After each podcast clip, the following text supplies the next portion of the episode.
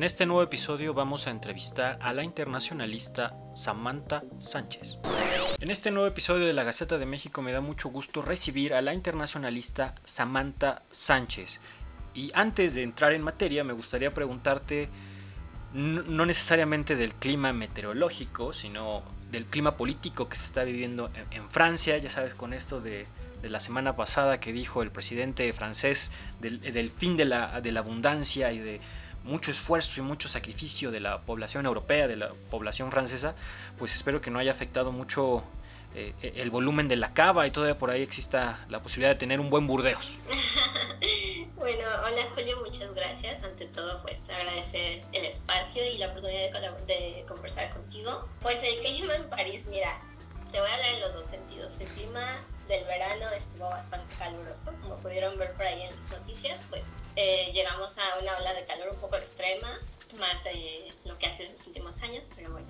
Y el clima económico, si quieres hablar de eso, pues sí, es verdad que pues espera una recesión económica fuerte para Europa, en particular para países como es Francia, pero pues qué te puedo decir de nuestro día a día, pues es cierto que la inflación está subiendo, que está afectando pues principalmente a, a lo que consumimos día a día, pero pues alrededor de todo el mundo es así, así que pues no sé si estemos preparados, pero sí intentando mitigar los, riesgos. Sí, sin duda son tiempos bastante complicados los que nos ha tocado vivir. Yo diría que no nada más en Europa, sino en general en todo el mundo. Eh, Samantha, particularmente yo te invitaba a platicar sobre un texto que publicaste en el espacio de Poliscenarios para el Sol de Cuernavaca en México. Y me resultó tremendamente interesante de mucha coyuntura, independientemente del país en el que vivas, que hay países en los que puede ser un poco más representativo que en otros a lo mejor, o que el debate se puede prender más en algún lugar que en otro. Básicamente hablaste de, mejor dicho, escribiste un texto muy interesante sobre racismo y discriminación y lo titulaste De todo el pueblo, lengua, tribu y nación. Y me parece que tu inspiración salió de algo que desgraciadamente ocurrió en México, que me gustaría que nos dieras un poco de coyuntura, que es básicamente de un lugar pues muy famoso en la ciudad. Y adelante, a ver si, danos un poco de coyuntura al respecto de tu primera motivación para escribir esto. Gracias, Julio. Así es, pues, a pesar de estar del otro lado del mundo, pues obviamente uno no pierde ni el contacto ni el interés en, en el lugar de donde venimos. Y pues me pareció súper interesante lo que estaba pasando respecto a esta cadena de restaurantes de lujo, ya sabes que... No, pues, eh, podemos decirle eh, por nombre y apellido, es el Sonora Grill Prime, ¿eh? O sea, y, muchos lo conocemos y con nombre y apellido también, que quede muy claro dónde es. Es correcto. Pues me llamó muchísimo la atención lo que estaba escuchando, porque no fue una queja ni una noticia, sino lo que en realidad me llamó la atención no fue lo que puede ser evidente para muchos, que es el tema de que simplemente estaban separando gente por color de piel. Lo que me llama la atención y que me hizo muchísimo ruido en la cabeza fue esta ola de personas que empezaron a quejarse y que incluso hubo, hubo una investigación que se abrió, en contra de la cadena por parte de CONAPRED. Entonces me pareció súper interesante y justo es de lo que hablo en el texto porque no sé, me, haciendo una analogía con la violencia de género, por ejemplo, estamos en un punto de la historia mexicana y tal vez mundial donde se escucha a las víctimas de género y, y se les da la credibilidad casi por default. Entonces, me pareció súper interesante ver el debate que se abrió y todo lo que esta polémica generó. Y pues me parece que es un tema del que se habla muy poco y que incluso le hemos quitado el nombre y lo hemos disfrazado, que es el racismo, y es por eso que, que me inspira esto. A mí me llamó mucho la atención una parte en la que describes, y me gustaría que igual nos ayudaras explicando un poco más esto. Cuatro tipos de racismo describes en tu texto. Aversivo, etnocéntrico, simbólico y biológico. No sé si nos puedas dar algunos ejemplos, sobre todo de coyuntura, porque ejemplos históricos de, hay, hay, muchos, es bastante abundante el tema y, podemos generalizar un poco en el pasado. Pero algunos eh, eventos o ejemplos sí de contexto que tengamos en estos días que se puedan ver más reflejados en nuestra cotidianidad. Te puedo decir que un racismo aversivo es lo que llamamos como un tipo de racismo súper sutil porque se da precisamente en las personas que nos, nos hemos catalogado en no ser racistas pero que en realidad tenemos pues ciertas uh, como resistencias a personas que son diferentes a nosotros. Entonces, Pues eso se da, no sé, o sea, en nuestro día a día, en oficinas, en escuelas, en ir a la tienda y, que te encuentras con una persona que, pues, que no es de tu mismo origen, que tal vez es de un lugar, eh, no sé, al, sur de México o un lugar diferente al nuestro que es la ciudad, entonces se da de esta manera. Cuando, o sea, yo salgo a la calle y digo, sabes que yo, yo no soy racista, pero mis acciones en el día a día son tan sutiles pero tan marcadas que, que, hacen una diferencia con otra persona. okay. En cuanto al racismo simbólico, también me, me, llamó mucho la atención la definición de Naciones Unidas porque habla de que se manifiesta buscando la igualdad de derechos entre diferentes grupos de personas, pero se delimita a ciertas situaciones. Entonces, a mí me, me gustaría hablar, por ejemplo, de lo que sucede con nosotras las mujeres. Ok, ok. ¿no? Sucede mucho en organismos, en empresas que las jefas están súper adelantadas al tema del feminismo y que se quiere implementar y que se busca, eh, no sé, implementar programas de, de ayudar a, a, otras comunidades, tal vez, y se quiere llegar a comunidades de bajos recursos y apoyar a las mujeres, incentivarles, enseñarles, pero la secretaria de esta directora está sufriendo explotación laboral, la secretaria de esta directora eh, no solo se encarga de, del tema de su agenda del trabajo, sino de temas personales, ¿sabes? Claro. Ahí me gustaría resaltar esto porque me hace mucho ruido, especialmente cuando como mujeres intentamos delentar a otras mujeres, pero a otras también las delimitamos. Entonces esto es muy simbólico porque son entre mujeres y seguramente entre hombres. Y y entre cualquier tipo de jerarquía en el trabajo. Sí, la, verdad que ahora que tocas este tema es, es bastante profundo. Puede ser algo, sí, como bien lo dices, ¿no? Tremendamente sutil que lo podrías hacer sin que necesariamente te des cuenta, ¿no? Realmente en tus acciones lo, lo puedes hacer. Y en el ambiente laboral, lo que mencionas a mí sí me resulta, pues sí, bastante espeluznante.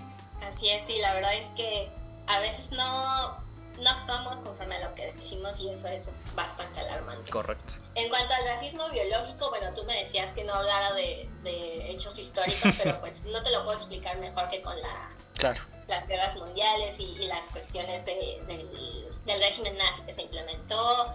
No, no te lo puedo explicar de, de, una manera mejor porque es el primer ejemplo que tal vez a todos nos viene a la cabeza y que nos queda como súper claro. Claro me parece que es el ejemplo más sencillo. Y en cuanto al racismo etnocentrista, pues te puedo hablar de una experiencia personal que estoy viviendo en mi día a día y que en realidad pues en Europa, y también esto me, me inspiró a escribir, porque pues en Europa te voy a decir que hay un millón de mitos que conocemos que no son verdad. No es cierto que el agua es más cara que el vino, no es cierto, olvídalo. Este, no es verdad que, no sé, no, en este momento olvide todos. Pero, bueno, por ejemplo, los quesos no son más ricos que los que tenemos en México, te lo aseguro. pero hablando de, cualquier cosa, pero en realidad hablando del tema que estamos conversando hoy, pues tampoco es cierto que, que los europeos aman a las latinas, no es verdad. No es una regla, no es un factor común en realidad. hacia, y no solo hacia la región latina, eso sí quiero que quede bien claro, porque a veces nos victimizamos en extremo Okay. No, es, no se vive solo un racismo en la región latina, sino cualquier cultura que sea diferente a la propia del país. Y eso en realidad es muy, me parece grave, me parece alarmante, porque, bueno, por el momento estoy viviendo en un país que es súper turístico y que hay eh, demasiado rechazo, demasiada discriminación a cualquier cultura que no sea la propia del país. Entonces, lo vivo día a día, lo experimento en la panadería, lo experimento en la cafetería, lo experimento en cualquier eh, momento del día. Claro, claro y te puedo decir que es, un, es una situación bastante dura porque te encuentras con esto en tu día a día, cuando en realidad no estás acostumbrado a este tipo de discriminación y bueno, pues tienes que enfrentarla y encararla y ni modo, salir adelante. Como nos encanta decir en México, apechugar y se... yo creo que es muy interesante, pero también son diferentes formas de expresarlo, ¿no? Por ejemplo, aquí en México vemos esto en los restaurantes, ¿no? Pero por ejemplo, si nos vamos a, tu caso y explorando y tratando de explicar un poco más tu, situación actual en el país en el que estás viviendo, pues también hay que hablar de la gran migración que hay africana, de la gran migración que hay asiática o de Eurasia, si lo queremos decir, porque es una gran puerta de entrada. Y vaya, en buena medida también Francia se ha tratado de vender, al menos políticamente, durante muchos años. A ver, nuestras diferencias nos unen, ¿no? Yo, yo lo recuerdo, incluso venía impreso eso en una playera de la selección de fútbol eh, francés hace un par de mundiales, ¿no? ¿Cómo crees que se da más, por ejemplo, en este caso muy particular en Francia, este tipo de discriminación, este tipo de racismo? ¿Lo ves en un tono igual violento como en México en algunos casos. Aquí también llegamos a, verlo, y al menos me ha tocado verlo en, tonos de, mucha burla, de mucha humillación, sobre todo a nuestros orígenes, ¿no? Y muy particular, sobre todo de, nuestra región, de América Latina. Claro, mira, lo primero que quiero decir es que no se generaliza porque también me he encontrado con gente lindísima y ah, no, claro. dispuesta a ayudar. Sin duda, sí, sin duda. Pero sí es un factor común en el país y sí es un tanto agresivo porque cosas tan sencillas como los servicios que consumimos día con día, como no sé, un proveedor de internet o tu panadería más cercana o tu supermercado, es, es un tanto agresivo porque rechazo, en primera hay mucha, no hay nada de apertura, más bien, para escuchar un idioma que no es el francés. Entonces, ni inglés, ni español, ni cualquier idioma el que hablar, y mucho menos si hablas un mal francés. Ten mucho cuidado si hablas un francés porque se le cierran los oídos por completo. No, Dios mío. En segunda, pues hay mucho rechazo a cualquier cultura que no sea la francesa, latina, musulmana, africana, americana, incluso. Hay, hay mucho rechazo. O sea, aquí no, no importa si eres alto, chaparro, guapo, gordo, flaco, güero, ojo verde o morena y latina, como lo puedes ver. Pero ah, no, bueno. Lo que sí importa es, tienes una cultura diferente, ok, automáticamente no eres parte de esta comunidad y, te cuesta mucho entrar y te cuesta mucho sentir aceptación y no solo es aceptación y no solo es cariño y amabilidad con la que estamos acostumbrados a tratar a la gente, que así se nos caracteriza de esa manera aquí a los latinos, sino que además hay faltas de respeto, hay, o sea, cero apertura, hay cosas que, que son, sabes, no es solo estar en el límite o en el centro total, sino estar en el otro extremo de no hay respeto, no hay... Eh, ninguna empatía, no hay ningún intento como por, ok, me interesa venderte, entonces voy a intentar escucharte. No, o sea, simplemente no me interesa venderte porque no es parte de mi cultura. Claro. se vive muy marcado y muy fuerte. Claro, y ahora, y ahora que mencionas todo esto, sobre todo en que lo mencionaste al principio, un país que se, que, se caracteriza mucho, sobre todo por su turismo. Lo recuerdo mucho en los casos de estudio, lo recordarás en, tu época de universitario internacionalista, ¿no? De las dimensiones de Hofstede. ¿Cómo es que los franceses tratan de dedicarse más a esto y sus características culturales en ese sentido lo vuelven tan complicado? Y ahora, hablando y profundizando un poco más de tus experiencias, ¿A ti te ha pasado algo? Por ejemplo, a un par de amigos colombianos que recientemente estuvieron por allá precisamente les pasó lo que tú acabas de mencionar. No hablan nada de francés. El inglés que hablan es muy bueno, pero las personas de allá dijeron no. Y se tapó literalmente como lo mencionaste. Se taparon los oídos y ya eso causó un tremendo alboroto ahí. ¿A ti te ha pasado algo? ¿Tú crees que es esta percepción que también se tiene a veces en México a lo diferente, que lo rechazas de forma automática? Evidentemente sin generalizar, pero a ti particularmente te ha sucedido algo? A mí me pasa día a día algo el nombre que le quieras llamar. Mira, yo salgo de casa con los ojos enamorados de París, es una ciudad bellísima, y regreso a casa, salgo de casa diciendo, wow, París es bellísimo, y regreso a casa diciendo, wow, París es súper difícil. Pero estoy muy agradecida por estar aquí, pero diario me pasa algo, y algo que ha sido, no sé, o sea, me pasa dos veces a la semana o tres veces a la semana sin falta, es que me revisan la bolsa en el súper al salir.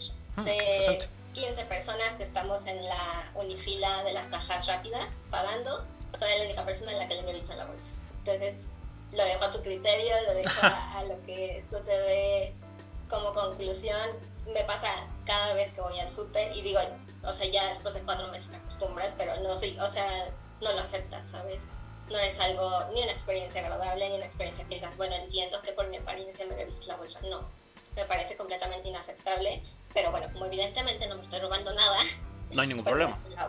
pero sí, sí me pasa todo el tiempo. Claro, yo creo que ese va a ser uno de los grandes problemas que se van a tener que resolver. Y ahora, hablando de soluciones, ¿qué está pasando? Porque es un problema que se convierte en algo tan evidente. Y, y he visto algunas campañas, por ejemplo, de la ONU que van más al tono de, bueno, tienes que observar qué está pasando, tienes que hablar del tema, porque si no lo hablas, no se visibiliza, pues no existe, ¿no? Tienes que verificar la información, tienes que aprender un poco de historia, pero pues le están pidiendo eso a una comunidad pues que realmente va a ser muy complicado que se acerque a este tipo de materiales en su día a día para que diga, ah, sí, estoy discriminando. No, no lo debo de hacer. Yo, yo realmente eso lo, lo, encuentro muy complicado porque veamos el discurso político que se está utilizando. Tanto ahorita que estás en Francia, que estás en París, como en México, lo que estamos viendo en el discurso político, pues definitivamente no abona a eso. Cada vez nos están separando más, cada vez están los buenos, los malos, los altos. Llámalo como lo gustes llamar, pero hay una gran división.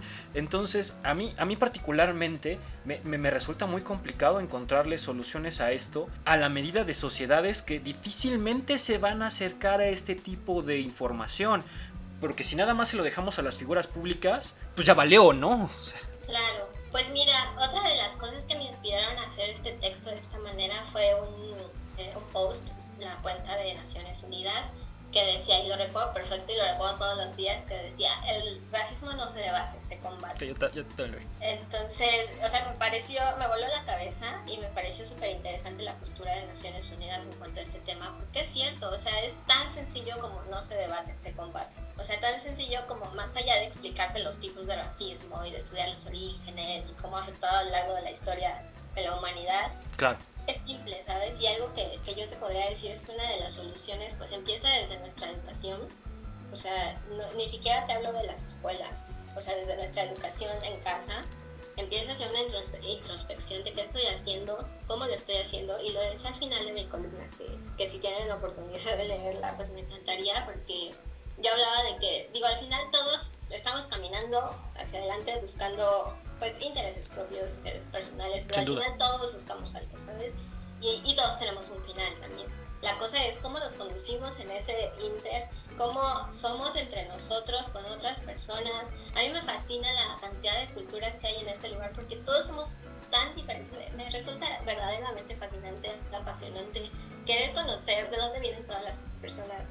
Eh, en la OCDE, en mi oficina, estoy rodeada de al menos, solo en mi oficina, solo en mi lugar de trabajo, son al menos 10 nacionalidades diferentes. O sea, conocí a una persona de Lituania con la que trabajo y me, me encanta conocer su cultura. Él me pregunta, ¿eso que estás hablando es español? Digo, a mí, a mí ese tipo de preguntas me encantan y, y puedes andar en las culturas. Tengo compañeros latinos que llega un momento en el que decidimos cambiar de idioma porque en el español no nos entendemos. me parece súper enriquecedor, ¿sabes? Tanto de ellos hacia mí como lo que yo podría aportar a sus culturas, con nuestra cultura latina que está tan arraigada a nosotros. Pero me parece que al final es un tema de introspección. O sea, yo lo decía a todo pueblo, lengua, tribu y nación, porque es un texto bíblico y también algo que, que ha quedado en mi cabeza. Es una frase que escuché un día que decía, si el cielo va a ser el punto más diverso de la eternidad, ¿estamos preparados? A ver si creas o no en una figura eterna, celestial pues me parece que es cierto, ¿no? O sea, estamos preparados para algo más, estamos preparados para más diversidad, para más cultura, para salir de no solo nuestra zona de confort, sino de lo que conocemos y que aceptamos porque nos es familiar y nos es conocido y, y nos gusta, como para salir a cosas que son realmente diferentes, idiomas que no entiendes por completo. A lo mejor el francés, pues dices, ay, se parece al español y entiendes un poquito, o a lo mejor el inglés, pues es un idioma que, que, normalmente se aprende en América, en nuestro continente. Pero de verdad estamos listos para aceptar a alguien que hable totalmente diferente o para aceptar a una comunidad que se comunica a través de, señas porque no puede hablar o para, ¿sabes? Eso me, me resulta fascinante, me resulta súper importante porque creo que es necesario que, que abramos los ojos a, a que hay muchas culturas acá afuera que, que, son muy distintas a la nuestra, que no tenemos la verdad absoluta en nada, en realidad. Totalmente. Y que cuando más cuenta te das de, de las cosas que, que, son nuevas para ti, más te das cuenta de lo que desconoces, ¿sabes? Y no sé, a mí de verdad me resulta apasionante este tema de las culturas, de, de salir y conocer y, y, ver a alguien nuevo y ver una cara totalmente nueva y distinta, con características súper distintas a las mías o a las de las personas con las que estoy acostumbrada a manejarme. Y creo que es un tema de introspección. O sea, creo que más allá de tener alcance o de tener acceso a información o a eh, leyes o a programas que se buscan implementar, es un tema de introspección. ¿Qué tan hmm, estoy a aceptar las diferencias? Para ir concluyendo igual ya esta conversación, y ahora que hablas de también es algo muy íntimo, muy personal, de introspección, tú en tu día a día, ¿qué acciones haces para que esto mejore, por así decirlo? Y segundo, ¿qué acciones propondrías a cualquier persona que quiera, digámoslo así, abrir los ojos ante esta situación? Claro, yo creo, Julio, que así como en cualquier relación, la comunicación es básica, o sea, es la base. Y cuando te encuentras con una, en una situación en donde no puedes comunicarte porque simplemente los idiomas son tan distintos, pues me parece que ahí lo único que queda es poner de tu parte y echarle ganas y o con señas o con... Pero, ¿sabes qué? Creo que, que además de comunicación lo que nunca se debe perder es el respeto. O sea, no importa si no andas de buen humor o no importa si, si esta persona es totalmente distinta a ti o si viene de un lugar totalmente desconocido. O sea, yo, yo he escuchado, y como internacionalista te lo digo, he escuchado nacionalidades que no conocía y, y, me parece que es un tema de respeto, que es un tema de aceptación, de apertura a la comunicación. Y es lo que yo trato todos los días, ¿sabes? Así como a mí me ha afectado tanto el, el recibir este rechazo, es voltear la moneda, darle otra cara y decir, ok, yo he recibido esto, pero hasta qué punto voy a hacer lo mismo o en qué punto decido hacer las cosas diferentes. O sea, yo sí creo que una frase que una de las personas más importantes en mi vida, que es mi tío, me dice todos los días, es Roma no se hizo en un día. Y es cierto. O sea, yo sí creo que cada quien tiene algo que aportar, algo que, que dar y que si no empezamos con estas pequeñas acciones en nuestro día a día, pues en realidad al final nada va a cambiar. Samantha, te agradezco mucho tus comentarios. Fue para mí un tremendo gusto poder escucharte, poder compartir algunas ideas. Creo que es un tema que se está desarrollando. Lo que sí, yo todavía me voy con muy mal sabor de boca, abusando del, vocabulario coloquial. Eh, no se puede tapar el sol con un, con un dedo, con una mano. ¿No? Entonces, desgraciadamente por el momento yo todavía me voy desilusionado con esto porque son noticias que vemos diario y desgraciadamente eso a mí pues sí, me, duele bastante que seamos de esa forma, sobre todo cuando uno tiene la oportunidad de explorar, comentar, conversar con diferentes culturas, con diferentes idiomas, no nos vayamos muy lejos en nuestro continente, nuestro, el español es tan abismal que de repente te puedes encontrar en una conversación muy acalorada con alguien de Centroamérica o con alguien de Argentina o por ahí de repente con un nicaragüense que de repente se pone una conversación buenísima. Samantha, te agradezco muchísimo esto nuevamente, muchísimas gracias por la conversación y te deseo mucha suerte en todos tus proyectos. Te agradezco muchísimo Julio, me encanta tu espacio y muchas felicidades y que sigan los éxitos para ti también.